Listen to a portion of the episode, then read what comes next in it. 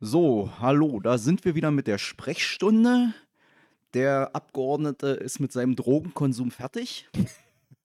Also, damit es hier keine Missverständnisse. Ich überbrücke die Zeit mit Hassans Doppelkopplung hier und zeige die Ich wollte legalen Drogen, die ich hier bei meinem Geburtstagsumtrunk bekommen habe, Ich- von ich bin- verschiedenen treuen Wegbegleitern. Ich bin schon durch. Eigentlich wollte ich darauf hinaus, der Abgeordnete hat sich schnell noch eine schriftliche Anfrage reingezogen. Ja, Äh, und zwar zu Drogenkonsum. Und für Sebastian ist äh, so eine schriftliche Anfrage das, was die Koksline für einen äh, Pricewaterhouse und Cooper äh, Referenten ist oder wie die da heißen. ja. Und Sie heißt Rauschgiftermittlungen im Land Berlin, die ich zusammen mit dem drogenpolitischen Sprecher und Kumpel Niklas Schrader hier gemacht habe. Und ihr könnt überrascht sein, sie ist heute frisch reingekommen und sie wird bestimmt exklusiv ein nachrichtenhungriges Medium in den nächsten Tagen verwertet werden. Und deswegen verraten wir auch heute noch nichts. na, eine Sache können wir verraten, es war wieder eine der Antworten drin, die wir hier lieben und die, äh, die es sozusagen von der öffentlichen Verwaltung auch schon in den Tagesspiegel Checkpoint war es, glaube ich, geschafft haben, nämlich dazu, äh, diese, äh, dass diese Informationen werden nicht statistisch erhoben. Und wir können auch mal kurz spoilern, warum ich mich da kurz drüber aufgeregt habe, wie Kurz? jemand, der irgendwie Du hast dich ja kurz, also es war Ja. schon ein bisschen länger. Der Abgeordnete kreiste kurz unter der Decke. Warum kreiste der Abgeordnete unter der Decke? Er hatte unter anderem danach gefragt, wie viel Haus- und Wohnungsdurchsuchungsbeschlüsse aufgrund von Rauschgiftermittlungen im Land Berlin vollstreckt wurden. Also in Vulgo, wo tatsächlich die Türen aufgeflogen sind und Leute Besuch bekommen haben in, ja, ihren grundgesetzlich geschützten privaten äh, Wohnungsräumen. Und äh, das war dann genau die Antwort, die Hassan gerade genannt hatte. Wissen wir nicht. Das wissen wir nicht, wird statistisch nicht erfasst. Wo ich mir natürlich sage, hallo, das ist so ziemlich eine der krassesten Grundrechtsbeeinträchtigungen, oft sind sie ja gerechtfertigt, die man haben kann. Da erwarte ich doch, dass man, wenn man als Abgeordneter, als Volksvertreter irgendwie fragt, wie oft lässt die Polizei eigentlich aufgrund von der Vollstreckung von Durchsuchungsbeschlüssen Türen auffliegen, ähm, dass man eigentlich denkt, das wissen sie selber. Aber wie es so oft heißt, denn sie wissen nicht, was sie tun. Zumindest teilen sie uns das so mit. Das ist aber jetzt auch eine äh, potenziell wissentliche Falschaussage deinerseits, denn wenn das statistisch nicht erfasst wird, wie oft das passiert, woher weißt du dann, dass das oft auch gerechtfertigt ist? Das unterstellst du jetzt einfach mal. Das ist richtig, weil ein Durchsuchungsbeschluss kann nur dann vollstreckt werden, wenn das von der Staatsanwaltschaft beantragt und von einem Richter. Ja, aber Erlaubt wurde. Wir, wir, wissen doch, wie das bei den Ja. Amtsgerichten läuft. Ja, achso, Also- du meinst, das läuft, das läuft so stempelhaft. Ja. ja, dem werden wir also unter anderem als eine der Antworten auf diese Anfrage nachgehen, grundrechtsinteressiert äh, wie wir sind. Äh, aber das nur ein kleiner Spoiler. Also guckt mal in den nächsten Tagen in die geneigten Medien. Ich vermute, ein Medium wird es exklusiv bringen und die anderen werden draufspringen, weil es tatsächlich interessante Zahlen sind. Aber das werden wir dann in den nächsten Tagen erleben. So, Genau. Also wie gesagt, er hat sich jetzt erstmal sein äh, parlamentarisches High verschafft mit der neuen schriftlichen Anfrage, die tatsächlich neben dem, was mal wieder statistisch nicht erfasst wird, durchaus auch interessante Zahlen da enthält. Und zwar nicht nur für die Grundrechtsfreunde, sondern auch für die Konsumenten zur Qualität der Ware. Ähm, aber ja. Ähm, Moment, jetzt sortieren wir uns mal kurz wieder weg vom lustigen Teil zu dem äh, Genau. ernsthaften. Verlasse dein Happy Place, komm aus deinem Club heraus. Äh, die Sonne geht auf. Wir sind beim Arbeiten. Arbeiten ist sowieso schöner als feiern, weil bei mir zu arbeiten, das ist wie in einem Spa-Bereich zu sein. Ah, naja. Ähm, okay. Genau, also zurück zur Ernsthaftigkeit des Lebens und auch des Parlamentsbetriebes. Und da hatten wir in der vergangenen Sitz äh, Woche unter anderem eine Plenarsitzung. Und da gab es auch Dinge, die uns wichtig waren und die Dinge, die anderen wichtig waren. Wir reden wie immer hauptsächlich über die Dinge, die uns wichtig waren. Und uns war unter anderem, also vor allen Dingen dem Sebastian, weil er da auch schon eine Weile dran ist, das Karenzzeitgesetz für die Senatorinnen und Senatoren, also beziehungsweise für die ausscheidenden und ausgeschiedenen Senatorinnen und Senatoren wichtig. Und das war ja dann auch titelgebend für die heutige Sprechstunde, nämlich wir möchten gern einen Riegel, funktionieren Drehtüren mit Riegel? Wir wissen es nicht. Also auf jeden Fall, äh, wir möchten gern einen Riegel vor die Drehtür zwischen Politik und Wirtschaft, zumindest was wir als solche wahrnehmen, schieben. Und genau, das wurde in der vergangenen Sitzung abschließend, also vorläufig abschließend beraten, zumindest der Antrag, den wir da mit den Grünen zusammen eingereicht haben.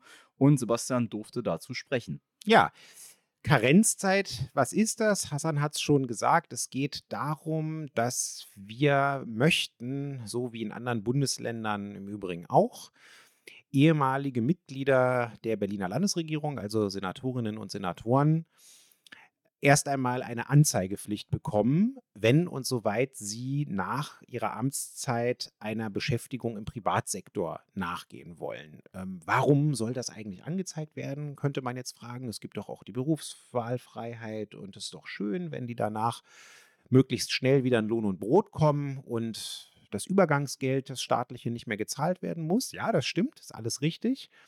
Aber es wird dann problematisch, wenn Senatoren in die Privatwirtschaft wechseln, insbesondere in einem Bereich, für den sie vorher äh, die alleinige Verantwortung oder zumindest auch eine Mitverantwortung getragen haben.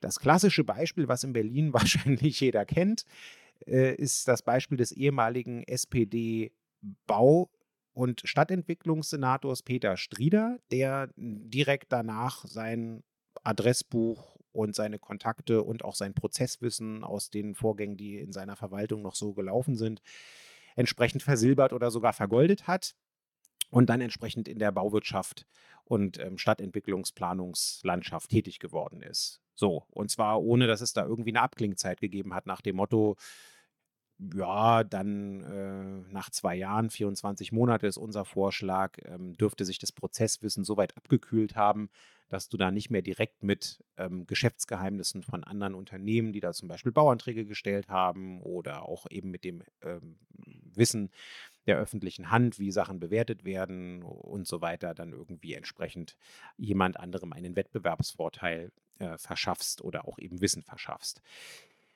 Und äh, es gibt aber auch andere Beispiele, das sind dann so eine Sachen, wo man auch ähm, ja, ein Wissen hat, äh, wenn man besonders breit aufgestellter Senator gewesen ist, zum Beispiel qua Amt der Finanzsenator, der äh, tiefe Einblicke in die ganzen Landesbeteiligungen hat, äh, weil er sie ja eben auch kontrollieren muss zusammen mit seiner Beteiligungsverwaltung, ähm, die auch am Markt tätig sind, als Wettbewerber am Markt tätig sind.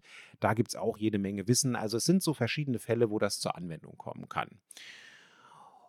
Und wir schlagen, wie gesagt, vor, wenn ein Senator, eine Senatorin in diesem Bereich eine Tätigkeit aufnehmen will, dass es erstmal angezeigt werden muss und dass der Senat dann sich das anguckt. Er wird dabei auch unterstützt nach, unserer, nach unserem Gesetzentwurf von einem Expertengremium, das auch eine Empfehlung abgibt. Die letzte Entscheidung muss natürlich der Senat als ehemaliger Dienstherr treffen. Und dann wird der Senat gucken, ja, haben wir hier einen Fall, wo wir diese Tätigkeit untersagen müssen?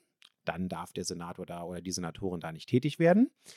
Oder es ist ein Fall, wo nach unserer Einschätzung äh, im Prinzip kein nennenswertes Risiko besteht.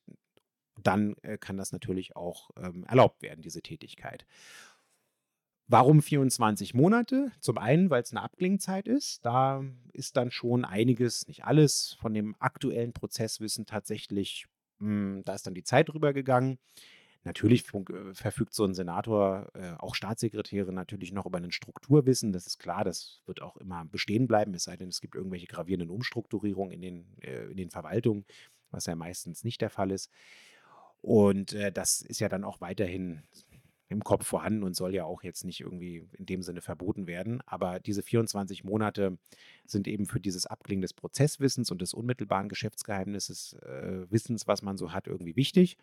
Und äh, wir haben uns natürlich auch überlegt, ja klar, wenn der Senator in so einem Fall eine Untersagung bekommt seiner, ähm, dem Ausüben seiner Tätigkeit in der Privatwirtschaft, naja, dann kriegt er natürlich auch nach wie vor sein Übergangsgeld. Das ist auch im Moment so geregelt, 24 Monate, wenn die gesetzlichen Voraussetzungen oder bis zu 24 Monate, wenn die gesetzlichen Voraussetzungen gegeben sind. Und das haben wir entsprechend spiegelbildlich organisiert. Es gibt natürlich auch eine Sanktion die wir reingeschrieben haben, wenn man gegen die Anzeigepflicht verstößt oder vielleicht sogar gegen das Beschäftigungsverbot, weil wenn man das da nicht reinschreiben würde, dann hm, würde es auch eigentlich relativ wenig Sinn machen, eine Regel aufzustellen, für die man dann irgendwie keine Sanktionsmöglichkeit hat. Warum erwähne ich das? Das erwähne ich deswegen, das ist jetzt die Brücke zu der Geschichte dieses ganzen Gesetzentwurfs weil das an sich keine neue Idee ist. Ja? Also wir haben äh, auf der Bundesebene immer wieder ganz viele Negativbeispiele gehabt, wo Leute direkt durch die Drehtür aus dem Ministerium oder aus dem Bundeskanzleramt schwuppdiwupp in die Privatwirtschaft gewechselt sind. Herr Pofalla ist so ein schönes Beispiel, wo es besonders krass gewesen ist. Es gibt aber auch andere Beispiele. Und andere Bundesländer und äh, auch der Bund haben Regelungen getroffen. Berlin hat leider für Senatorinnen und Senatoren diese Regelung noch nicht. Und deswegen wollten wir schon zu unserer Regierungszeit eigentlich daran. Und es gab zu unserer Regierungszeit, und zwar schon Ende 2021, einen Gesetzentwurf aus der Senatsfinanzverwaltung, um unter anderem genau das zu regeln. Und wir wollten das eigentlich auch beschließen am Ende der ersten Wahlperiode von äh, Rot-Rot-Grün. Das ist dann leider, leider, obwohl es vorgesehen war für die letzte Plenarsitzung in dieser Wahlperiode, nicht mehr dazu gekommen. Warum?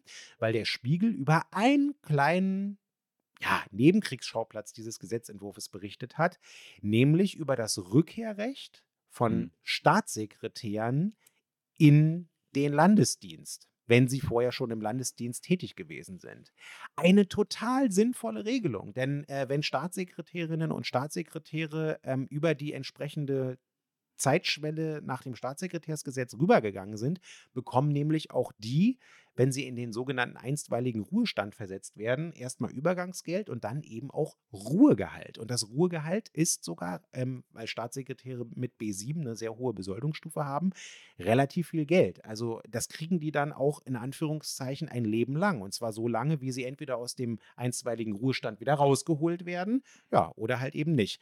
Und ähm, wir wollten ähm, Staatssekretärinnen die Möglichkeit geben, dass sie ein Rückkehrrecht bekommen äh, auf ihre äh, äh, entweder alten Positionen in der Verwaltung oder auf, ähm, sag ich mal, vergleichbare äh, Positionen, wo sie entsprechend dann auch im öffentlichen Dienst dann nicht mehr als Staatssekretärin, aber an, als an anderer Stelle dann einen Beitrag leisten können.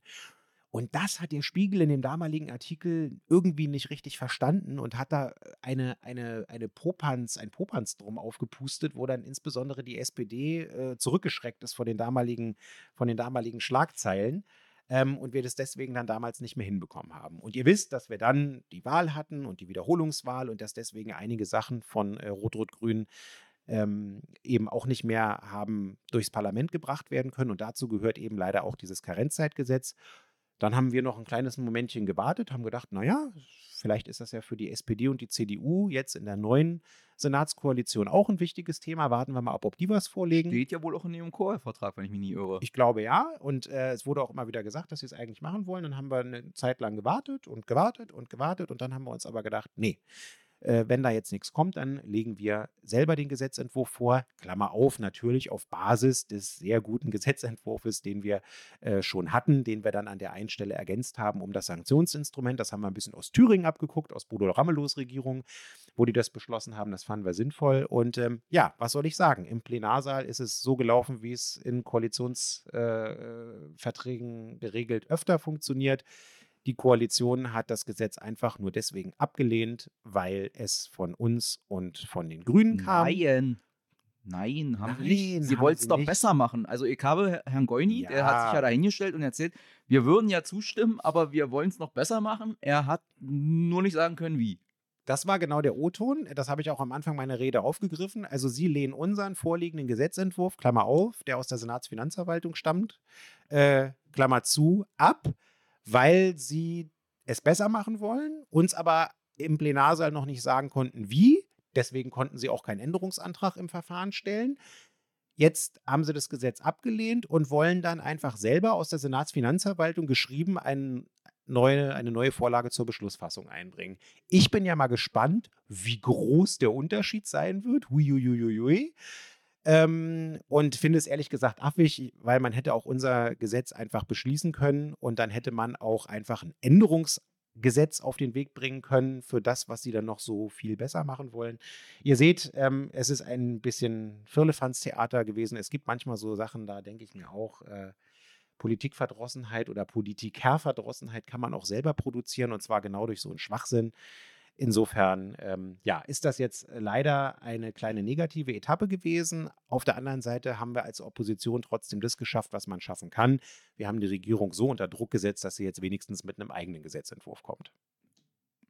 Das wissen wir noch nicht. Sie haben es zugesagt, Sie haben es angekündigt. Ja. Ob es kommt, werden wir sehen. Aber ich sag mal so, äh, man hätte ja zumindest, wenn man schon nicht bereit ist zuzustimmen, dann hätte man ja zumindest so ehrlich sein können, ja, zu sagen, wie alle anderen auch, wie ihr auch, haben wir einen Koalitionsvertrag und in diesem Koalitionsvertrag steht drin, dass man Anträgen der Opposition nicht zustimmt und deswegen lehnen wir den jetzt hier ab und legen dann im Zweifelsfall einen gleichlautenden eigenen vor.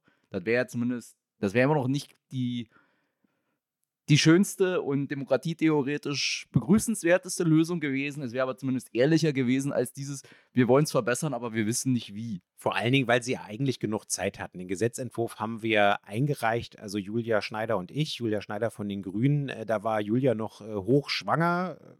Äh, jetzt ist sie schon lange Mutter. Herzlichen Glückwunsch dazu nochmal. Sie war jetzt auch das erste Mal wieder noch in der Mutterschutzzeit im Plenum, um auch die Rede halten zu können an der Stelle äh, kommt jetzt im April auch wieder. Warum erzähle ich das? Ich erzähle das deswegen, weil ähm, der Senat diesen Gesetzentwurf erstens schon deswegen kennt, weil er ihn ursprünglich selber mal geschrieben hat. Zweitens, weil er schon ganz lange formal im Geschäftsgang ist. Das heißt, drittens wäre genug Zeit gewesen, um das, was Christian Goini angekündigt hat, nämlich eine Verbesserung im Wege eines Änderungsantrages auf den Weg zu bringen über die Koalitionsfraktion. Dann gibt man denen eine Formulierungshilfe.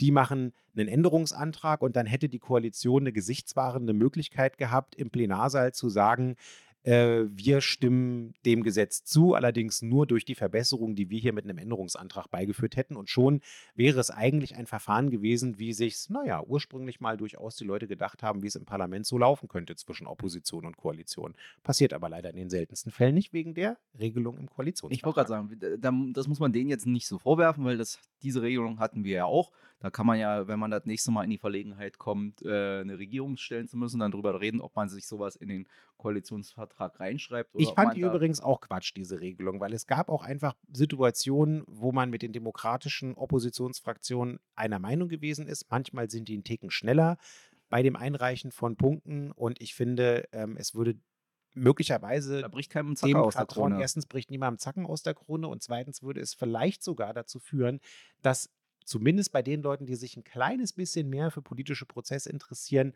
auch ankommt, hey, es ist ja gar nicht immer dieses komische äh, Schaulaufen auf der großen Bühne der Plenarsitzung, äh, wie man immer allgemein unterstellt, sondern es ist tatsächlich so, dass sich zumindest die demokratischen Parteien untereinander äh, dann auch äh, auf eine gute Gesamtlösung einigen bei Punkten, wo sie sich sowieso einer Meinung, äh, wo sie sowieso grundsätzlich einer Meinung sind. Bei den Punkten, wo sie sich nicht einer Meinung sind, gar keine Frage.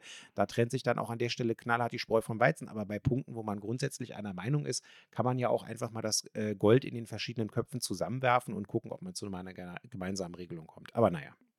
Es ist halt wie es ist und im Moment sind wir eh nicht in der Verlegenheit, aber man kann es ja mal mit in den Speicher tun, um bei nächster sich hoffentlich bald bietender Gelegenheit hier mal wieder die Regierung stellen zu dürfen, das äh, mitzunehmen und vielleicht da zu einer etwas sinnvolleren Lösung zu kommen. Gut, dann kommen wir mal zum äh, über die aktuelle Stunde müssen wir eigentlich jetzt nicht reden. Da ging es eigentlich bloß um die Frage, das war eigentlich eine sehr technische Frage, um die Frage der, äh, wie finanzieren wir die Rekommunalis Rekommunalisierung der Berliner Fernwärme. Begrüßen wir ja, haben wir ja auch angeleiert äh, sozusagen. Und jetzt müssen halt SPD und CDU einen Weg finden, wie sie das finanzieren. Äh, ja, also wie gesagt, das war auch eher so nach dem Motto, wir haben eigentlich keine wirklichen Reißerthemen, deswegen machen wir das jetzt zum Thema der aktuellen Stunde, hatte ich so ein bisschen den Eindruck. Ist ja prinzipiell begrüßenswert und da kann man auch mal feiern, dass das gelingt, aber die Art und Weise war dann irgendwie so ein bisschen äh, dem Thema, also dem der, der Bedeutung des Themas nicht so richtig angemessen. Ja, naja, es war eine aktuelle Stunde, die dann auch ein bisschen zu einem Rigorosum zu der Notwendigkeit von Energieversorgungstransformation, CO2-Neutralität äh, und so weiter geht. Die Rede von Sebastian Scheel, der für unsere Fraktion gesprochen hat, war tatsächlich sehr, sehr gut. Nicht nur, weil alle Reden von Sebastian Scheel gut sind, sondern weil er tatsächlich auch die größeren Linien gezogen hat. Anders als die anderen, die so ein bisschen im Klein-Klein des Rekommunalisierungsvorganges irgendwie gewesen sind.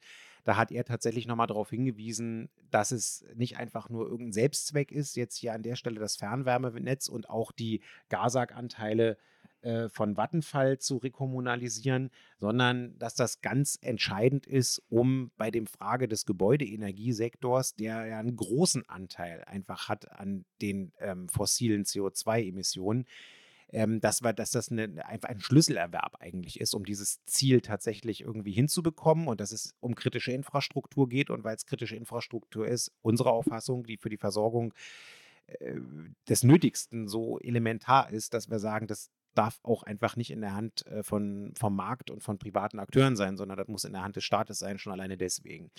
Ähm, abgesehen davon, dass es sich da auch äh, um ein natürliches Monopol handelt, wo es eher absurd ist, also schon ja. innerhalb der Wirtschaftsideologie absurd ist, äh, sozusagen Wettbewerb zu veranstalten und die Regulierungskosten, wenn man es tut, immens hoch sind. Aber da knallen ja jetzt hier irgendwie bei mehreren äh, FDP-Leuten irgendwann die Gehirnwindungen zusammen, wenn man denen das irgendwie versucht zu erklären. Aber davon mal ganz abgesehen, die Rede von Sebastian Schill können wir euch empfehlen, weil er auch ein bisschen die größere Linien gezogen hat. Und ansonsten ähm, ist es so, dass das keine Sache ist, die die CDU und die SPD hier irgendwie äh, auf ihrem Konto verbuchen können, weil de facto ist diese gesamte Geschichte eingeleitet worden von der äh, Vorgängerregierung ähm, und die haben jetzt im Prinzip nur den Sack zugemacht, weil es in der Zwischenzeit den Regierungswechsel gegeben hat. Das hat Franziska Giffey, die Wirtschaftssenatorin, auch nochmal deutlich gemacht an der Stelle.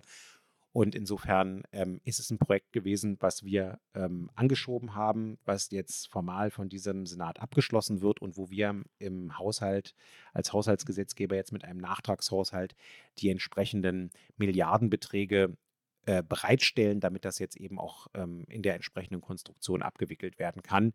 Ähm, deswegen war es ein verbundener Tagesordnungspunkt, einmal ein Antrag und auf der anderen Seite eben der Nachtragshaushalt, der jetzt ähm, die Mittel zur Verfügung stellt. Genau.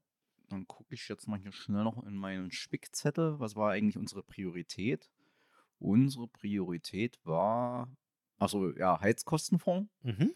Also sind wir ja im Prinzip, ist das ja das gleiche Thema, wo, wo man sozusagen sieht, wie sich das auswirkt, wenn Grundbedürfnisse am Markt gehandelt werden, beziehungsweise von irgendwelchen obskur, in der Hand von irgendwelchen obskuren, privaten, gewinnorientierten Butzen liegen dass ja im Moment ein relativ großer Anteil von Menschen in dieser Stadt mit enormen Nachforderungen fürs Heizen in den vergangen, im vergangenen Jahr konfrontiert ist. Zum Teil die höchste, was ich da gehört habe, war 5000 Euro, was die meisten dann zufälligerweise auch nicht einfach mal so auf dem Konto rumliegen haben und auch nicht einfach so aus dem Gehaltscheck bezahlen können und was die dann vor durchaus existenzielle Herausforderungen stellt. Und darum hat dann die Linke da beantragt, der Senat möge doch bitte einen Heizkostenfonds einrichten, der eben Menschen, die in diese Not geraten, unterstützt, damit die nicht aufgrund von nicht gezahlten Heizkosten auf die Straße gesetzt werden. Genau. Ihr erinnert euch, das knüpft auch an, diese Idee, die ist ja nicht neu aus unserer Regierungszeit, wo wir nach dem Ausbruch des äh, verbrecherischen von Russland angezettelten Ukraine-Krieges hier einen exorbitanten Anstieg äh, von sozusagen Strom- und Gaspreis hatten, wo wir genau schon diese Frage hatten vor dem damaligen Winter, wie gehen wir mit der Situation um, ähm, wenn es jetzt schon zu Problemen kommt, dass hier niemand im Kalten sitzt.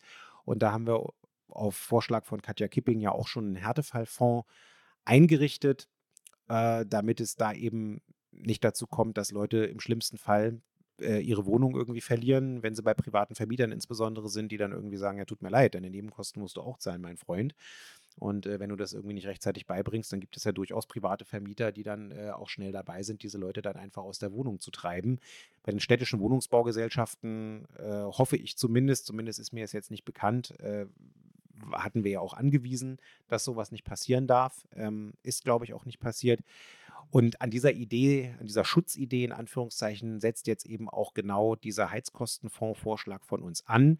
Äh, Niklas Schenker, unser Sprecher für Wohnungspolitik und Anne Helm, unsere Fraktionsvorsitzende, hatten das auch vor ein paar Wochen ähm, öffentlich vorgestellt, das Konzept dafür. Äh, das hatten wir auch durchgerechnet und es vergeht ja im Moment kaum eine Woche, wo nicht eine Mieterversammlung stattfindet. Also Niklas Schenker hatte in der Plenarsitzung auch berichtet von gerade am Tag vor der Plenarsitzung stattgefundene Mieterversammlung in Lichtenrade, glaube ich, im Bereich einer Haria-Straße äh, wo er dann auch die aktuellen Beispiele und die Leute hatten ihre Nebenkostenrechnung ja dabei, äh, dann auch nochmal direkt in den Plenarsaal getragen hat, um irgendwie insbesondere der CDU zu erklären, dass das hier nicht einfach nur irgendwie eine Spinnerei ist oder irgendwelche erfundene Geschichten, sondern dass da gerade real Menschen mit Existenzsorgen äh, irgendwie sitzen und die halt äh, einen privaten Vermieter haben und irgendwie nicht das Glück haben, in der Genossenschaft oder in der städtischen Wohnungsbaugesellschaft zu sitzen, wo sie wissen, dass sie zumindest ihre Wohnung nicht verlieren werden, bis sie die Frage geregelt haben, was jetzt mit der Nebenkostennachzahlung ist. Und auch da gibt es ja zwei Dimensionen. Das eine ist ja, ähm, sind die Nebenkosten, die von einem verlangt werden, überhaupt sachlich richtig? Denn wir alle wissen, dass äh, so eine Buden wie Heimstaden, Adler oder Vonovia auch gerne ähm, und regelmäßig bei der Frage der ähm, Betriebskosten tricksen. Immer wieder gehen Leute Nein, zu Nein, die verrechnen sich bloß. Ah ja, genau. Das, Also wir, weil wir wollen ja hier nichts sagen, was äh, Nein. gerichtsrelevant Das werden wollen wir-. Das, die Nein. verrechnen sich alle. Die verrechnen sich. Die Immer zu ihren verrechnen Gunsten und immer zu ihren relativ oft. Gunsten und häufig und regelmäßig. Und äh, die Verrechnung ist dann immer so stark, dass das dann auch, wenn man zum Mieterverein geht zum Beispiel oder auch sonst wie das überprüft, dann auch irgendwie immer ganz, ganz schnell korrigiert wird. Ähm, das ist das eine Problem, aber das andere ist dann eben auch, wenn die Forderung dann äh, korrigiert oder nicht korrigiert auch tatsächlich sachlich richtig ist und in der Höhe irgendwie besteht, ähm, dann äh, muss ja geregelt werden, wie das bezahlt wird. Und da gibt es halt eben Leute, die das nicht können oder nicht ohne weiteres können und vielleicht auch bei bestimmten Summen mit Ratenzahlung nicht können, weil wir alle wissen, dass es manchmal ohne auch irgendwie ein eigenes Verschulden dazu kommt, dass man ein schlechtes Schufa-Scoring hat. Und so eine Leute bekommen dann auch einfach keinen Consumer Credit von irgendeiner Bank, also jedenfalls nicht in der Höhe von 5.000 oder 7.000 Euro. Und darüber reden wir teilweise bei diesen Nebenkosten-Nachzahlungen in der Höhe.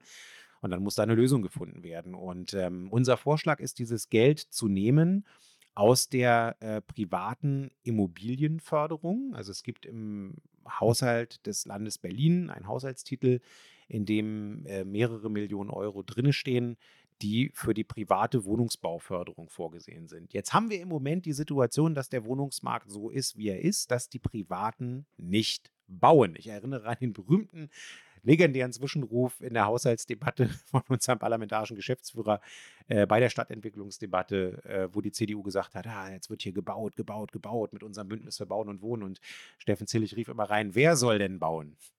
Wer soll denn bauen? Was heißt denn gerade? Die bauen ja auch seit Jahren Die schon. bauen, nicht. ja genau. Es geht schon seit einiger Zeit zurück. Also wenn hier nennenswert gebaut wird, dann äh, passiert das im kommunalen Sektor. Ähm, da muss man sich mal ehrlich machen und deswegen gehört der Bereich gefördert und äh, die Gelder, die wir da, die Steuergelder, die wir eingestellt haben für die private äh, Wohnungsbauförderung, äh, die müssen an der Stelle, weil sie auch einfach gar nicht abgerufen werden, jetzt für äh, einerseits kommunalen Wohnungsbau bereitgestellt werden, aber unser Vorschlag eben auch in der Höhe von 10 Millionen Euro für diesen ähm, für diesen Härtefallfonds, für diesen Heizkostenfonds. Und ähm, das Interessante, was man dazu noch sagen kann, ist, dass sich äh, der äh, Kollege Dr. Nass von der CDU, der neu im Abgeordnetenhaus ist, Rechtsanwalt, Immobilienrechtsanwalt ist, äh, in seinem äh, sozusagen Nebenerwerb, neben dem Mandat, das hat er auch schon vorher gemacht, dass der sich dahingestellt hat. Und man muss mal sich reinziehen, der ist äh, verbraucherschutzpolitischer Sprecher und der hat sich dahingestellt und der hat keine verbraucherschutzpolitische Rede gehalten, sondern der hat eine knallharte ähm, Vermieterrede, beziehungsweise äh, ihr könnt doch jetzt hier nicht die private Eigentumsförderung mit Steuergeldern irgendwie hier wegnehmen. Na, der schützt halt die Vermieter vorm Verbraucher. Also wir, wir interpretieren ja immer Verbraucherschutz als Genau. Schutz der Verbraucher. Ja. Bei der CDU wird ja zumindest inhaltlich in der Regel eher so interpretiert, man schützt die Firmen vor den Verbrauchern. Also dass die möglichst nicht zu, bei denen ankommen und irgendwie Qualität oder Ehrlichkeit oder all so ein Klimbim sich einfordern können. Genau. Ja, und da hat er eine entsprechende Rede gehalten und das war ähm, wirklich traurig, weil wir haben an der Stelle äh, ein Problem. Wir machen heute auch in der Frankfurter Allee Süd in meinem Wahlkreis äh, 18 Uhr, wer Zeit hat, kann gern hinkommen in der Kiezspinne, genau Seerosensaal. eine Veranstaltung, ähm, auch mit Niklas Schenker, ähm, mit Camilla Schuler, unserer ähm, Wohnungs- und Stadtentwicklungsstadträtin hier in Lichtenberg und auch mit dem dortigen Mieterverein, der auch, äh, Mieterbeirat, Entschuldigung, der auch äh, dabei sein wird. Und da werden wir mal ins Gespräch kommen mit den Leuten, davor nämlich von den Leuten, die in städtischen Wohnungsbaugesellschaften wohnen, weil da haben wir auch ein, manchmal auch ein Problem mit der, der Nebenkostenentwicklung. Vor allen Dingen haben wir aber auch ein Problem, weil SPD und CDU denen erlaubt haben, die Mieten bis zum Ende der Wahlperiode um irgendwie 3, Komma irgendwas Prozent zu erhöhen. Einschließlich auch Modernisierungsgeschichten, die dann nochmal kommen können. Und rate mal, was direkt bei mir eingetrudelt ist im Briefkasten. Na? Seit nachdem es, also die Älteren unter uns werden sich erinnern, es gab vor, vor Corona noch mal die Diskussion um die Abschaffung der äh, Müllabwurfanlagen, was dem Ostberliner sein Müllschacht ist. Wo, was ja nach äh, Vermieterrecht in Deutschland, also manche nennen es Mieterrecht, aber eigentlich ist es ja von und für Vermieter geschrieben, äh, als Modernisierung gewertet wird, auch wenn es sozusagen die äh, Bequemlichkeit der Mieter eher negativ berührt. Da ruhte jetzt aber die letzten fünf oder acht Jahre oder wie lange das Thema her ist, still der See. Jetzt hat, haben SPD und CDU aufgehoben, dass äh, diese äh, Modernisierungsumlage auf die Mieter umgelegt werden können. Und was macht die, HOVG, äh, die DGWO direkt? Ja, sie jetzt werden die Müllabwurfanlagen zugemacht und äh, ich kriege direkt 18 Euro pro Monat Mieterhöhung. Weil natürlich das als Modernisierung auf die Mieter umgelegt wird. Scheiße, die machen jetzt die Müllschlucker zu. Und das sagst du mir hier jetzt erst live in der Sprechstunde. Das ist ja ein Skandal. Das war Ja. einer meiner ersten Wahlkreisbriefe noch äh, aus der Wahlperiode 2011 bis 2016. So lange, wo wir schon mal ein Jahre. Problem hatten. Naja, gut. Also, lange Rede, kurzer Sinn. Das äh, Thema, wir sind ja Mieterschutzpartei und kommunale Wohnungsbaupartei. Das äh, Profil werden wir weiter schärfen und deswegen werden wir bei diesem Thema immer wieder konkrete Vorschläge machen, wie wir bestimmte Probleme, die auftreten, auch versuchen wollen, einer konkreten Lösung zuzuführen. Gut. Gut, das war sozusagen die aktuelle Stunde. Äh, beziehungsweise, äh, Quatsch, das war Unsere unsere Priorität. Priorität. Aktuelle Stunde haben wir ja schon abgehandelt. Ähm, damit sind wir eigentlich soweit durch, außer du willst dich nochmal zum Thema äh, Citytax äh, einlassen, die jetzt abschließend beschlossen worden ist, aber das hatten wir eigentlich in Ja. vergangenen Sitzungen schon mehr oder weniger Das kann man einfach nur kurz machen. Ab dem 1.4. werden wir in Berlin auf Initiative von uns und den Grünen, da haben wir auch schon zu unserer Koalitionszeit dran gearbeitet, nach dem Bundesverfassungsgerichtsurteil das Steuerprivileg für Geschäftsreisende streichen. Mit anderen Worten positiv ausgedrückt, die äh, Berliner Übernachtungssteuer muss jetzt eben auch von Geschäftsreisenden bezahlt werden. Das macht auch total Sinn, denn die nutzen hier unsere Infrastruktur ab. Die freuen sich auch darüber, dass die Straßen sauber sind, dass die Brücken unterhalten werden, dass die ähm, U-Bahnen irgendwie hoffentlich einigermaßen pünktlich fahren, die sie nutzen und äh, so weiter und so weiter. Und äh, ja, das haben wir jetzt äh, beschlossen. Wir hatten zwei Gesetzentwürfe, einmal von uns und von den Grünen. Der Gesetzentwurf äh, wurde abgelehnt. Dann direkt danach äh, der Gesetzentwurf des Senats, getragen von CDU und SPD. Dem Gesetzentwurf wurde zugestimmt. Ich habe nochmal darauf hingewiesen, dass es bedauerlich ist, dass wir eine Steuergesetzesänderung äh, erst zum 1.4. in Kraft treten lassen. Das führt nämlich dazu, dass man eine Übergangsregelung haben muss. Und konkret bedeutet das, und das haben wir ja auch nachgefragt vor Ort in den Hotels, dass äh, gerade bei Geschäftsreisenden ja sehr oft auch lange im, im, im Vorfeld äh, Buchungen und Reservierungen gemacht werden. Ja, also gerade von den Leuten, die dann irgendwie, weil sie aus welchen Gründen auch immer relativ äh, regelmäßig oder sogar vollständig immer von Montag bis Freitag halt in dem einen Hotel schlafen, äh, weil sie woanders leben, aber hier zu tun haben. Ähm, und die Reservierungen, die da jetzt gemacht werden vor dem Stichtag, für die gilt natürlich noch die alte äh, Regelung, also die Befreiung von äh, der City Tax. Damit das aber vom Finanzamt kontrolliert werden kann, dass auch wirklich der Befreiungsgrund vorliegt, müssen die in den Hotels leider Bürokratie vorhalten, nämlich diese Meldezettel und Reservierungsbestätigung. Ähm, das ist für die Hotels ein blöder bürokratischer Aufwand. Das sorgt dafür, dass wir jetzt noch Steuermindereinnahmen haben. Und vor allen Dingen geht das teilweise, äh, hat der Hotel- und Gaststättenverband gesagt, bis ins Jahr 2027. Also so lange hast du teilweise die Reservierungen, die irgendwie vorausgehen, da wo die Unternehmen äh, das für ihre Geschäftsreisenden schon wissen. Und ähm, ja, ich werde das jetzt nachhalten und äh, nachfragen, wie viel Bürokratie durch diese Stichtagsregelung einerseits entsteht und auf der anderen Seite, wie viel Steuer ähm, Einnahmen uns da durch die Lappen gehen. Und ähm, ansonsten habe ich nochmal Wert darauf gelegt, auch äh, weil wir da als Fraktion Zuschriften bekommen hatten, dass beim Gesetzesvollzug bitte sichergestellt wird, dass zum Beispiel keine Klassenfahrten unter die City-Tax fällen. Unsere Rechtsauffassung ist da relativ eindeutig. Äh, eine Klassenfahrt ist keine Geschäftsreise, sondern das ist eine Reise, die im Bildungsauftrag nach dem jeweiligen Landesgesetz äh, für das Bildungswesen des jeweiligen Bundeslandes oder wenn es von international ist, irgendwie, die haben ja auch da Bildungs- oder Schulgesetze passiert, also keine geschäftlich veranlasste Reisung. Insofern kann ich mir schlechterdings nicht vorstellen, dass die Finanzämter da irgendwie sagen, das ähm, äh, wird jetzt besteuert und wurde früher nicht besteuert. Ähm, da hat der Finanzsenator auch genickt, ähm, dass er das so kontrollieren will und äh, hat auch meiner Rechtsauffassung äh, mit per Kopfnicken zugestimmt. Insofern ähm, gucken wir uns auch da noch an, ob der Vollzug hier keine sozialen Härten irgendwie hat. Wir schauen mal. Die andere Rederunde, die Sebastian qua Stellvertretung eigentlich nur übergeholfen worden war zu Bürohunden, wurde dann vertagt. Äh, Die fiel der Säuberungsaktion der, Geschäftsführer, der Fraktionsgeschäftsführer zum Opfer.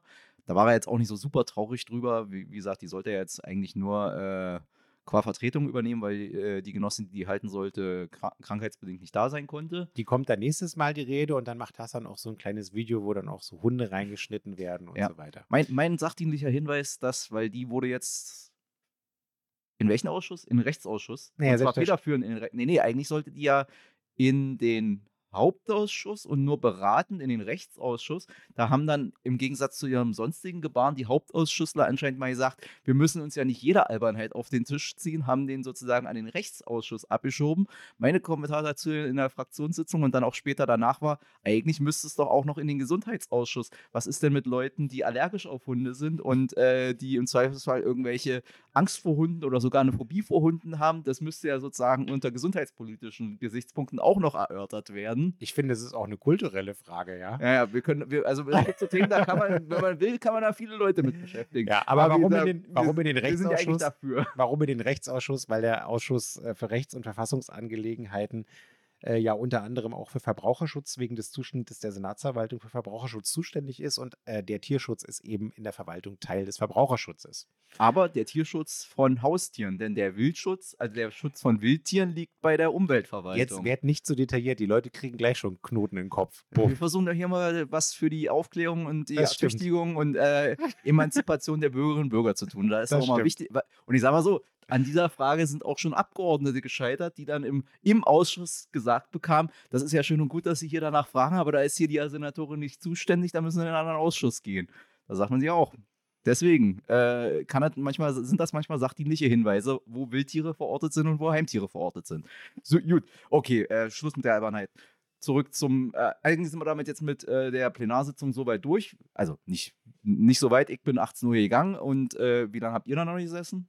Ja, ich glaube irgendwie noch bis acht oder so. Nee, warte mal, ich bin sogar später gegangen. Auf jeden Fall, irgendwann nach 10 Stunden habe ich dann gesagt, so, ihr kamt mit eurem, äh, äh, eigentlich hatte ich nur gewartet, ob ihr Waldorf und Stettler auf die Reihe kriegt. Das ja, hat das irgendwie haben wir leider geklappt. nicht, Und ja, das habe haben ich wir leider so, nicht geschafft. so nach zehn Stunden äh, habe hab ich jetzt auch einen dicken Kopf und ich gehe nach Hause. Aber ihr musstet ja noch zwei Stunden sitzen oder so. Gut, äh, aber wir haben noch andere Themen, denn nicht alles, was in dieser Stadt wichtig ist, findet immer direkt im Parlament statt, denn es gab eine äh, Bundesverfassungsgerichtsentscheidung und zwar jetzt auch schon wieder vor einer Weile, die auch für Berlin relevant ist, nämlich zu der Frage, wie Gefangene, die im Zuge des Justizvollzuges, also während ihrer Haftstrafe arbeiten, zu bezahlen sind. Und da wurde Keine für Bundesverfassungsgerichtsentscheidung, das verwechselst du gerade mit den äh, mit der Geschichte mit den äh, mit dem mit dem Arbeitslohn, ja, sondern ähm, es gab eine bundesgesetzliche Änderung, äh, die die ähm, das Ableisten von Arbeit zur Tilgung von Ersatzfreiheitsstrafe anders regelt. Oder willst du jetzt tatsächlich erst in den ersten Themenkomplex einsteigen? ich, das kann man ja auch miteinander verknüpfen. Also das! Also ich meinte wirklich die Okay. Frage, dass das Gesetz entschieden, dass da entschieden wo, also wir haben, also wir haben sozusagen zwei Themen, wo wir dran sind. Zum einen, was, wie, wie viele Stunden pro Tag gearbeitet wird, um einen Straftag abzugelten. Das ist das eine Thema, aber ich wollte jetzt eigentlich erstmal tatsächlich zu der, weil das jetzt sozusagen auch durchaus relevant und in der Presse war, äh, zu der Frage der Verfassungsmäßigkeit der Entlohnung von Strafgefangenen, die arbeiten ist. Ja. Weil da wurde für Bayern und Nordrhein-Westfalen. Nordrhein-Westfalen geurteilt, dass die 1 Euro irgendwas oder 2 Euro irgendwas, was die da kriegen, nicht der, dem Resozialisierungsgedanken angemessen ist, weil sozusagen nicht klar ist, was soll denn da der, also was soll sozusagen da der Arbeitsanreiz für die Leute sein? Einer, also das ist ja sozusagen die Idee, die sollen ja nicht arbeiten, äh, weil, damit sie nichts zu tun haben, sondern die Idee ist, die werden wieder an ein geregeltes Leben mit Arbeit herangeführt. Und da muss es ja, weil wir gehen ja auch alle nicht arbeiten, weil wir sonst nichts mit unserer Zeit anzufangen wüssten, sondern wir gehen alle dafür arbeiten, dass wir ordentliches Geld bekommen. Und da hat das Bundesverfassungsgericht gesagt, diese Peanuts, die die da kriegen, ist kein ordentlicher Anreiz. Und wir haben in Berlin leider auch eine ähnliche Regelung. Und da hat dann der nicht nur rechtspolitische, sondern auch verfassungsrechtliche äh, zuständige Abgeordnete Schlüsselburg gesagt, direkt festgestellt, hallo Frau Badenberg, äh, wie sieht's denn da aus? Ja, das habe ich schon getan, als das Urteil des Bundesverfassungsgerichts rauskam, indem ich eine schriftliche Anfrage gestellt habe, weil mir natürlich sofort aufgefallen war, bei einem Abgleich der vom Bundesverfassungsgericht als verfassungswidrig äh, äh, begutachteten Normen oder entschiedenen Normen aus dem bayerischen Strafvollzugsgesetz und nordrhein-westfälischen Strafvollzugsgesetz zum Teil wortgleich, also wortidentisch ist äh, mit dem Wortlaut, den wir hier in unserem Berliner Strafvollzugsgesetz haben, was damals ähm, CDU und SPD gemacht haben. Ich will jetzt hier kein Blame Game machen, weil das ist zu billig. Es ist tatsächlich so, dass äh, in den wesentlichen Punkten die meisten Strafvollzugsgesetze der Länder voneinander abgeschrieben äh, haben. Ähm, die treffen sich ja auch in den entsprechenden Arbeitsgruppen auf ministerieller Ebene, tauschen sich aus und so weiter und so weiter. Und deswegen haben natürlich damals CDU und SPD, als sie hier das Strafvollzugsgesetz ähm, in der äh, vorletzten Wahlperiode neu gemacht haben, in bestimmten Punkten natürlich auch abgeschrieben bei dem, was in den anderen Bundesländern läuft. So deswegen sind wir und eigentlich auch die anderen Bundesländer jetzt tatsächlich in, von diesem Urteilsspruch aus Karlsruhe betroffen. Wir Juristen sagen dazu, Karlsruhe hat die formelle und materielle Verfassungswidrigkeit dieser Norm für Bayern und Nordrhein-Westfalen festgestellt. Formell sind wir in Berlin und den anderen Bundesländern nicht betroffen. Materiell, weil es derselbe Wortlaut ist, äh, haben wir hier auch äh, verfassungswidrige Gesetzeslage. Und deswegen müssen wir das abstellen. Und zwar nicht nur, um Karlsruhe einen Gefallen zu tun, weil dahinter steht ja eine Betroffenheit von Menschen, von Grundrechtsträgern. Gefangene sind Grundrechtsträger, ja. Ähm, und die sollen vernünftig resozialisiert werden in unseren äh, Gefängnissen und auch vernünftig untergebracht werden und eben, wenn sie arbeiten, auch zu ähm, sozusagen vernünftigen Bedingungen. Ja, und deswegen haben wir hier eine Hausaufgabe. Und in der schriftlichen Anfrage, und das ist auch schon eine ganze Weile her, dass ich die gestellt habe und auch gefragt habe nach den Auswirkungen für uns und nach der Notwendigkeit, hier auch gesetzgeberisch tätig zu werden, nach Einschätzung des Senats, der kann ja auch Gesetzesinitiativen ergreifen, da wurde es eine relative Nullantwort. Also wir haben auch die Zahl bekommen, dass bei uns der Stundenlohn ähnlich scheiße ist, jedenfalls in dieser Variante, in der 40 Prozent der Strafgefangenen Arbeit ableisten, also der Großteil der Arbeit, die dort abgeleistet wird. Und da fällt bei uns auch dieser 1,61 Euro äh, Entlohnungsgeschichte. Ja, und äh, dann habe ich mir gedacht, das ist aber nicht zufriedenstellend. Dann setzen wir doch mal einen Besprechungspunkt im Ausschuss auf und ähm, werden den dann mal beraten. Und das war dann tatsächlich in der vergangenen Rechtsausschusssitzung äh, der Fall. Und was soll ich sagen? Das, was Staatssekretärin Ulea berichtet hat, die Senatorin musste da schon zu einem anderen Termin ähm, war etwas besser als das, was in der schriftlichen Anfrage mitgeteilt wurde, aber auch noch nicht zufriedenstellend. Also was wurde uns mitgeteilt? Erstens, ähm, es hat auf der Bund-Länder-Ebene äh, eben diese gemeinsame Arbeitsgruppe gegeben, die von NRW und Bayern geleitet wurde. Wunder, Wunder, weil deren Gesetze wurden ja auch kassiert.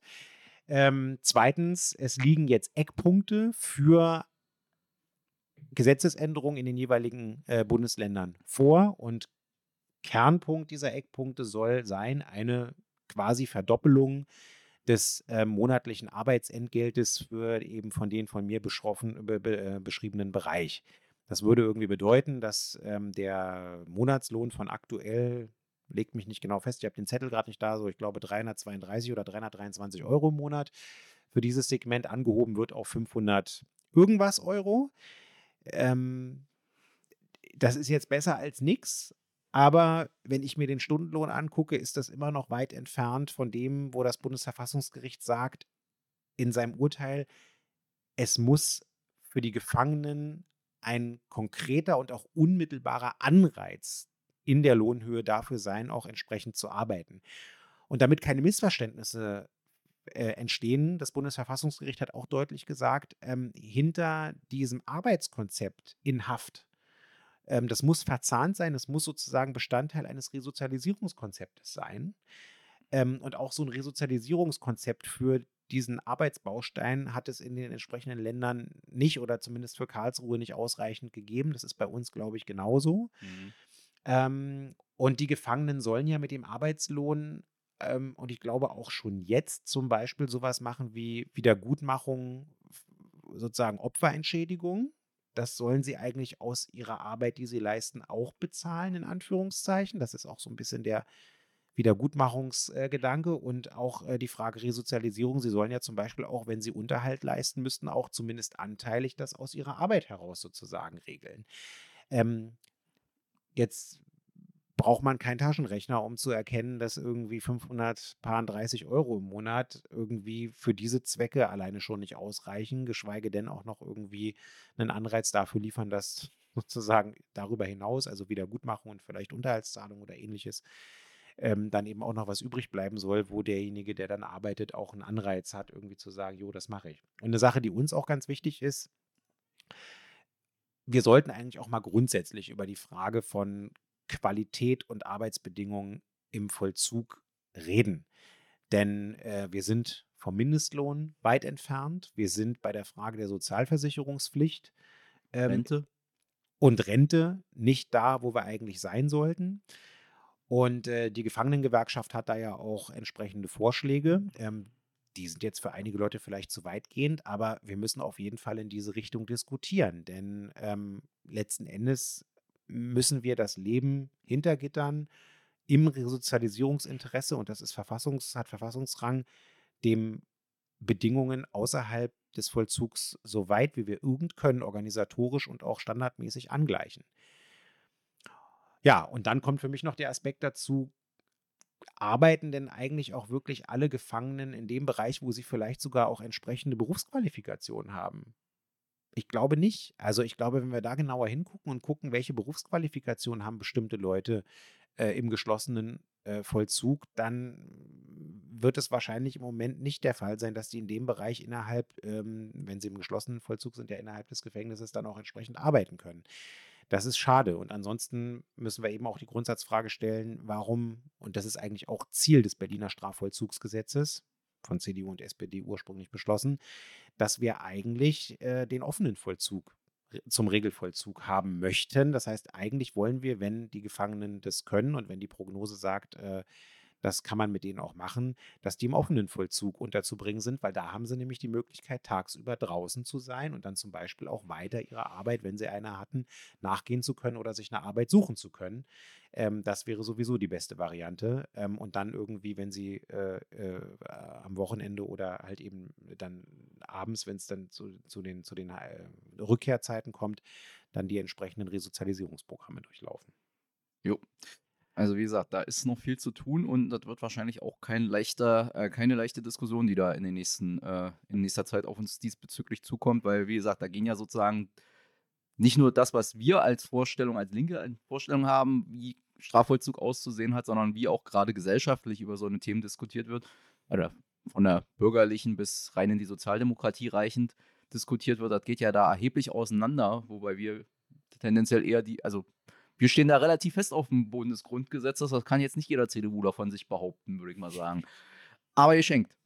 Aber nicht geschenkt. Ähm, das bringt uns dann zu dem nächsten Punkt, wo CDUler sozusagen ein etwas für, aus unserer Wahrnehmung problematisches Verhältnis zu Straf- und Resozialisierung haben, nämlich der Frage von äh, der Abgeltungs... Nee, wie hieß das? Die Tilgungsverordnung. Die Tilgungs mit der Tilgungsverordnung haben. Bei der Tilgungsverordnung geht es um die Frage, wie viele, hatte ich ja schon gesagt, wie viele Stunden am Tag muss einer, der entweder in Haft sitzt und sozusagen anstelle äh, in, arbeiten. In Ersatzhaft sitzt, muss man In Ersatzhaft sitzt, also wie, wie viele Stunden muss der arbeiten, um damit einen Hafttag abzugelten, beziehungsweise wie viele muss, wir haben ja in Berlin dieses äh, Projekt äh, Schwitzen statt Sitzen, heißt das immer noch so? Schwitzen statt Sitzen, Arbeit statt Strafe oder genau. Day by Day. Also, dass Leute, die theoretisch eine Strafe absitzen, also die irgendeine Strafe leisten müssen, die fahren da nicht ein, sondern die müssen dann arbeiten. Und da war jetzt, da gab es eine Regelung, die müssen vier Stunden arbeiten. Und da hat jetzt die zuständige Senatorin gesagt, das ist mir zu wenig. Genau.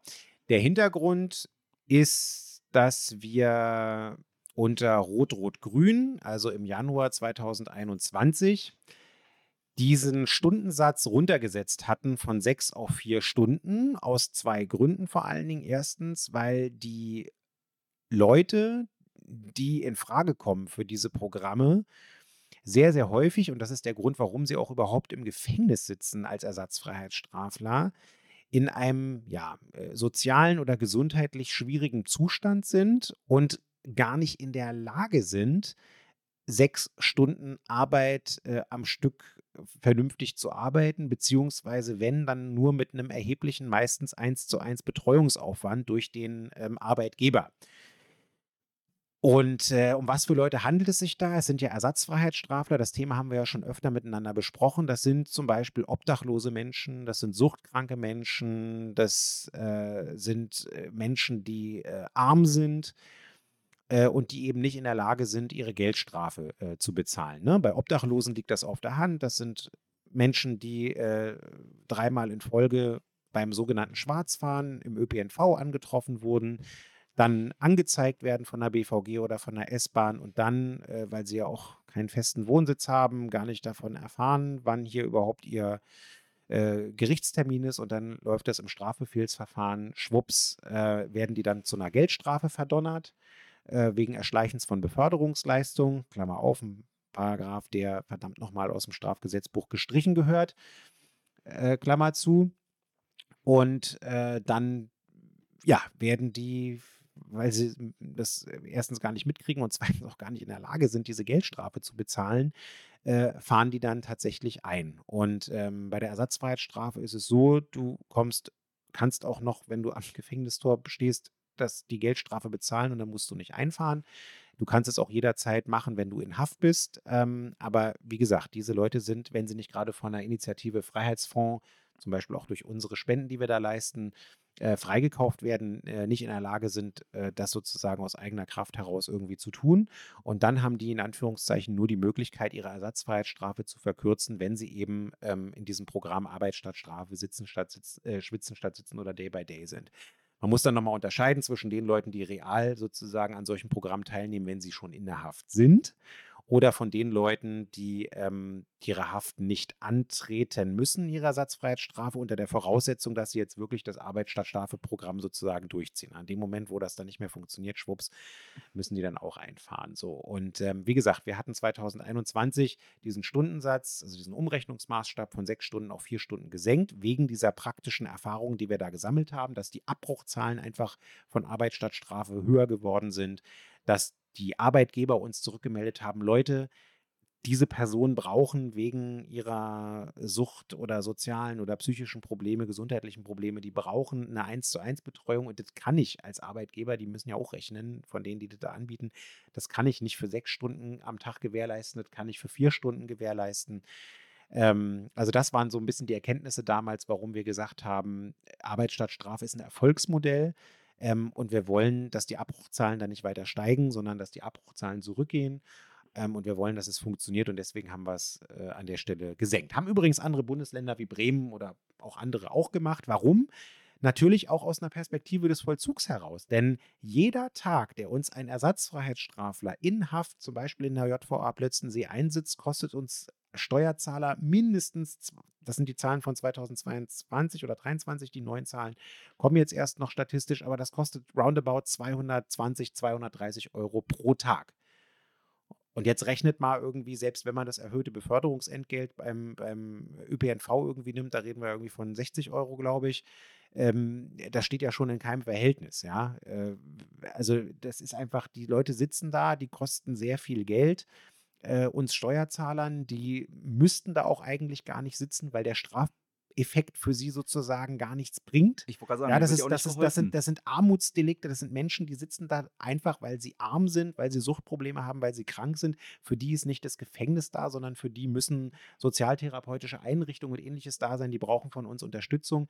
Äh, und das in der Situation, sage ich jetzt auch als Justizpolitiker, wo wir gerade eine Situation haben, dass regelmäßig unsere Haftanstalten äh, knacke voll sind und wir irgendwie jetzt schon hin und her schieben müssen zwischen den Justizvollzugsanstalten, damit das irgendwie insgesamt einigermaßen passt, äh, damit wir die Zellen frei haben für die, sage ich mal, wirklichen Straftäter, die dann auch sozusagen zu Recht äh, mit einer Freiheitsstrafe verurteilt werden und dann da irgendwie bei uns untergebracht und resozialisiert Na, werden müssen. Die, die JVAs sagen uns ja, haben uns ja auch immer wieder gesagt, ja. das Problem ist, diese, die Leute sollen ja da nicht weggeschlossen werden, sondern die sollen ja da resozialisiert werden. Auch da sind wir ja wieder bei dem Resozialisierungsgedanken. Und da haben die JVA gesagt, die sitzen in der Regel immer bloß so kurz ein, genau. dass wir die überhaupt nicht in unsere Programme eingliedern können, weil da die Programme sind alle auf länger angelegt und du kannst halt jemanden mit Suchtproblemen oder psychologischen Problemen oder überhaupt es muss ja nicht immer gleich pathologisch sein. Also du kannst die nicht innerhalb von, sagen wir mal jetzt zwei oder drei Monaten, was da immer so die Regelsitzzeiten sind,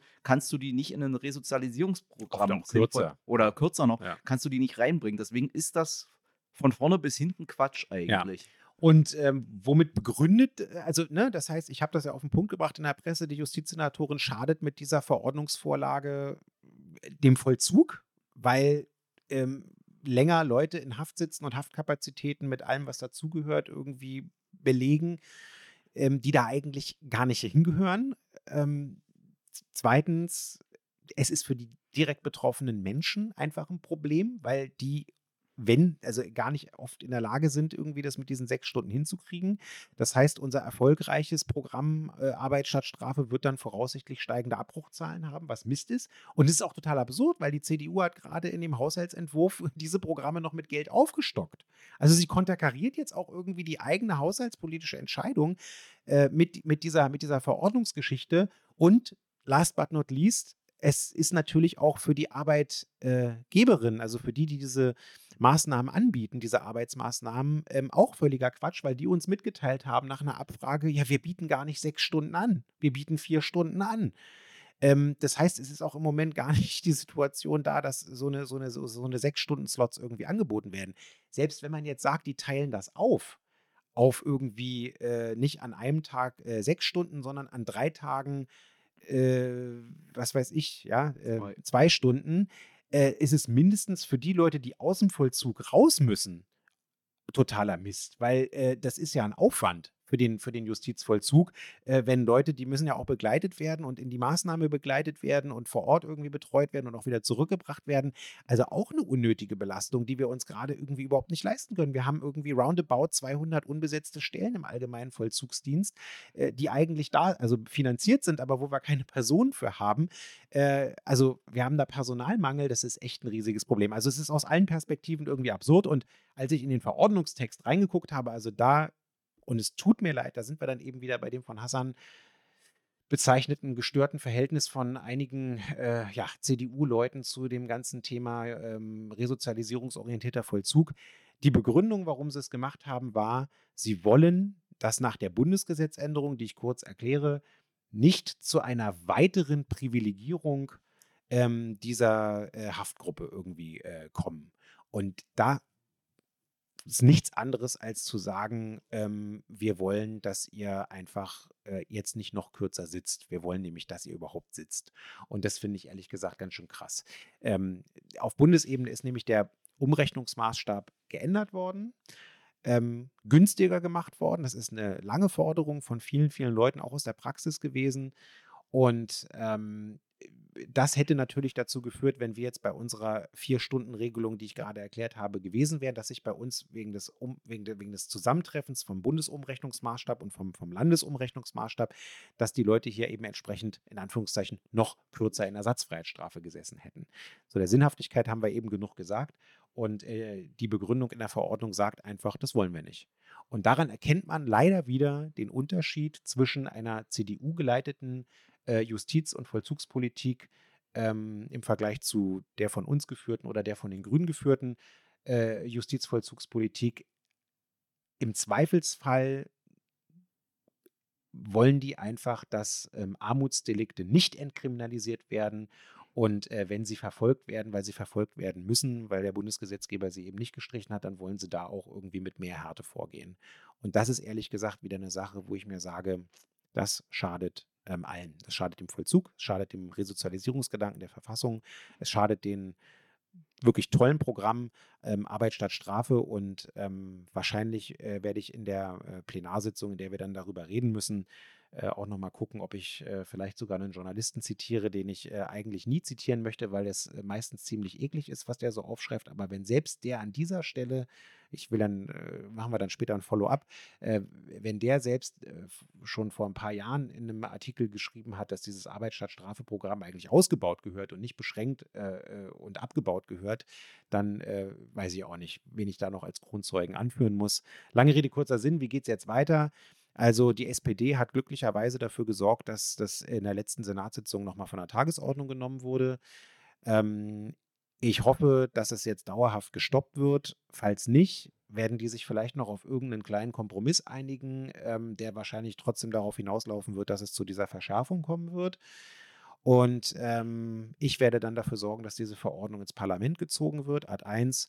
Und A2 äh, werden wir äh, zusammen mit den Grünen selbstverständlich ähm, einen Gesetzentwurf vorlegen, mit dem wir diese Änderung zurückändern. Denn, ähm, wie gesagt, das schadet dem Vollzug, den Betroffenen und den Leuten, die diese Arbeitsgelegenheiten anbieten. Und es ist einfach ein Rückschritt. Jo.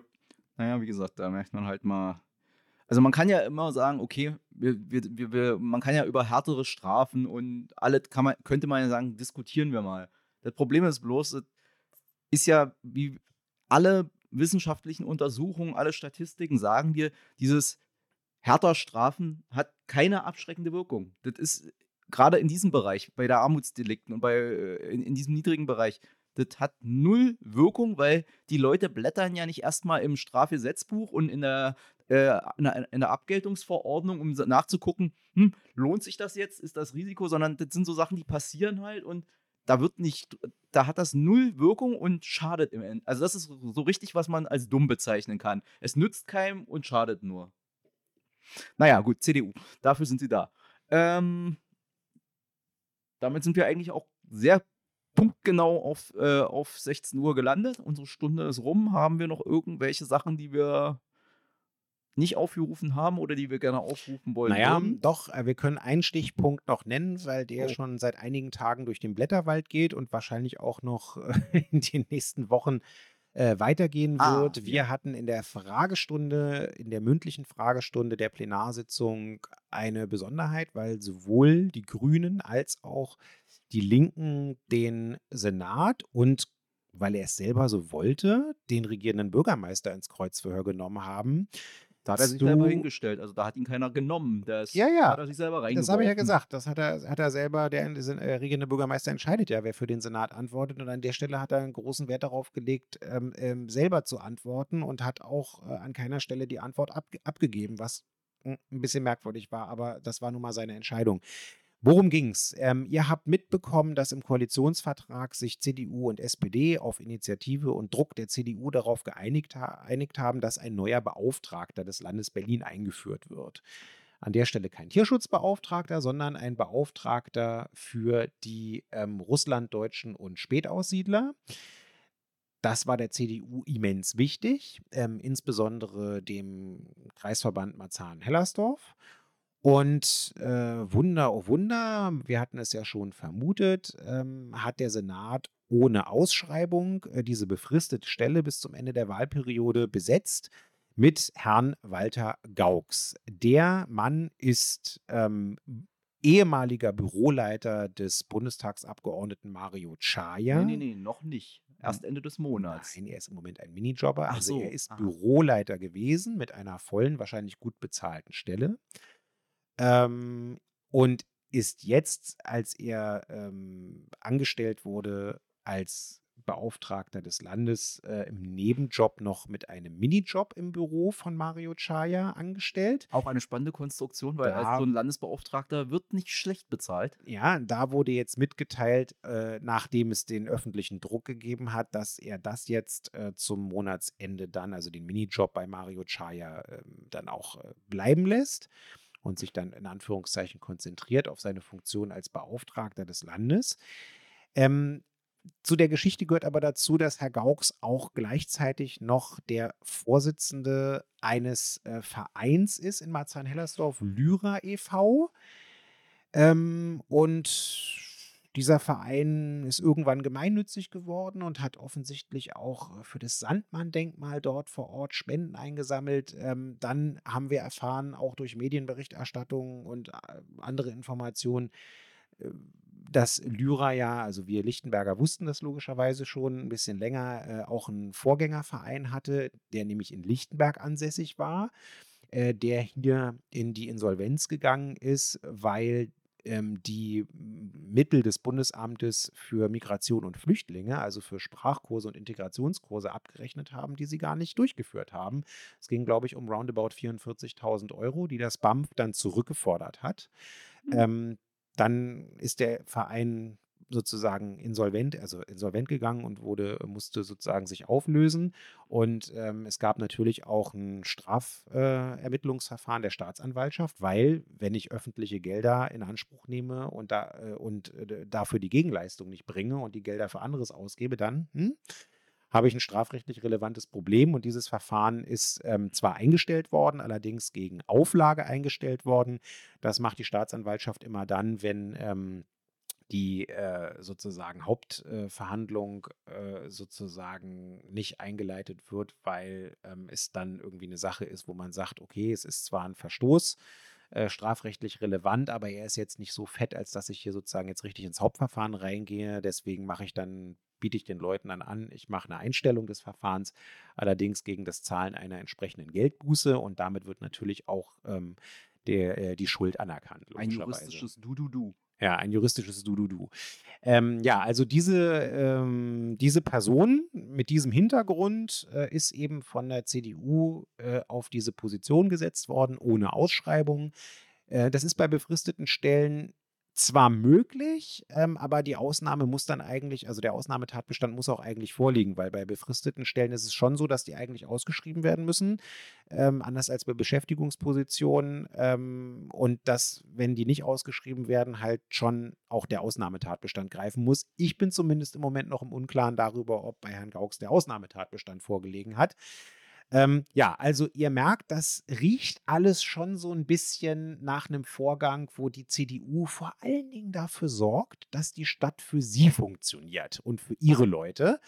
Ähm, ein ganz merkwürdiges Konstrukt, ähm, was da irgendwie sich zu dieser Position da irgendwie durchgeschlängelt hat. Und ähm, naja, wir bleiben einfach an der Geschichte dran ähm, und werden weiterhin dafür sorgen, dass da irgendwie Transparenz in diesen ganzen Vorgang reinkommt. Und ähm, äh, ja, also wenn ihr mich fragt, also mich überrascht es nicht, ähm, aber es ist auch wieder so ein Punkt, wo ich jeden verstehen kann, der irgendwie sagt, boah, äh, in der Politik oder jedenfalls bei bestimmten Parteien in der Politik, da ist es doch immer wieder eher relevant, wer wen kennt und äh, wer welches Personengeflecht hat und dann an irgendwelche Positionen kommt, als dass hier irgendwie andere Merkmale entscheidend sind.